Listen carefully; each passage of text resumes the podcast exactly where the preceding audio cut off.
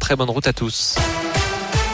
Il est 8h30 sur Radioscope, c'est l'heure de retrouver le journal avec Philippe Lapierre. Bonjour Philippe. Bonjour Guillaume, bonjour à tous. À la une de l'actu, Emmanuel Macron euh, met la pression sur les seniors face au rebond de l'épidémie de Covid. Le taux d'incidence a grimpé de 40% en une semaine. Il atteint des taux de 72 à 75 cas pour 100 000 habitants dans le Rhône, l'Ain et l'Isère. À partir du 15 décembre, donc, les plus de 65 ans vont devoir avoir une troisième dose de vaccin pour garder leur passe sanitaire Écoutez le chef de l'État. Toutes les études montrent en effet que six mois après le vaccin, l'immunité diminue et donc que le risque de développer une forme grave réaugmente. La solution à cette baisse d'immunité est l'injection d'une dose de vaccin supplémentaire, ce qu'on appelle le rappel.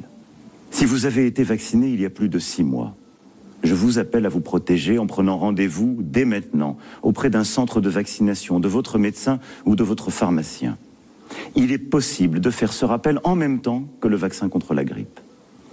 À partir du 15 décembre, il vous faudra justifier d'un rappel pour prolonger la validité de votre passe sanitaire. Et par ailleurs, la campagne de rappel de vaccins va être ouverte pour les 50-64 ans dès le début du mois de décembre. Message donc entendu visiblement puisque le site Doctolib a enregistré 100 000 prises de rendez-vous en une heure seulement après l'allocution, alors qu'on avait déjà battu un record hier avec 80, la journée précédente, pardon, avec 80 000 prises de rendez-vous sur la journée.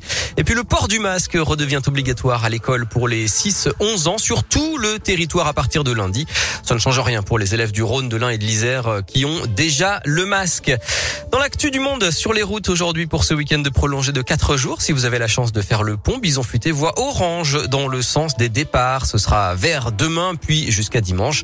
Vert également dans le sens des retours.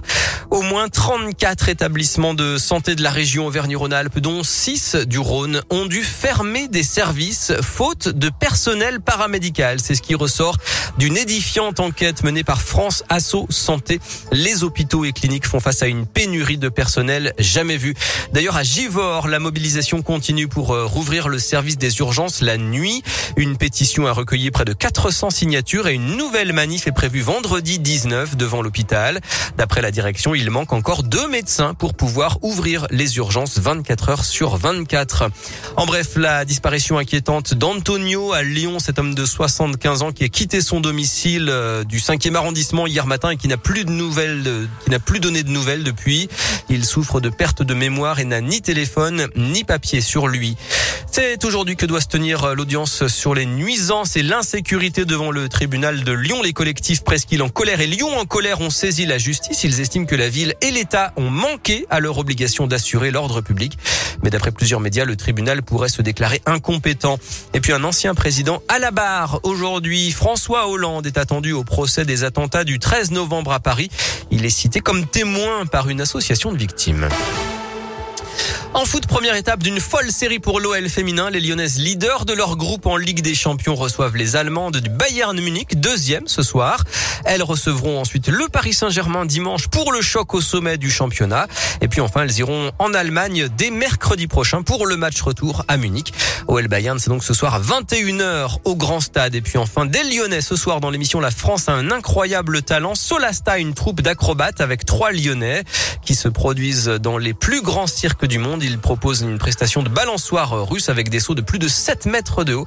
À voir ce soir à partir de 21h sur M6. Scoop des auditeurs sur la 46 Nord. C'est Alicia qui nous a passé un coup de fil pour nous signaler que dans la descente de Sermenaz au niveau du nœud des il y a un camion en panne qui est en plein milieu de la chaussée. Donc faites attention si vous êtes euh, sur ce secteur-là.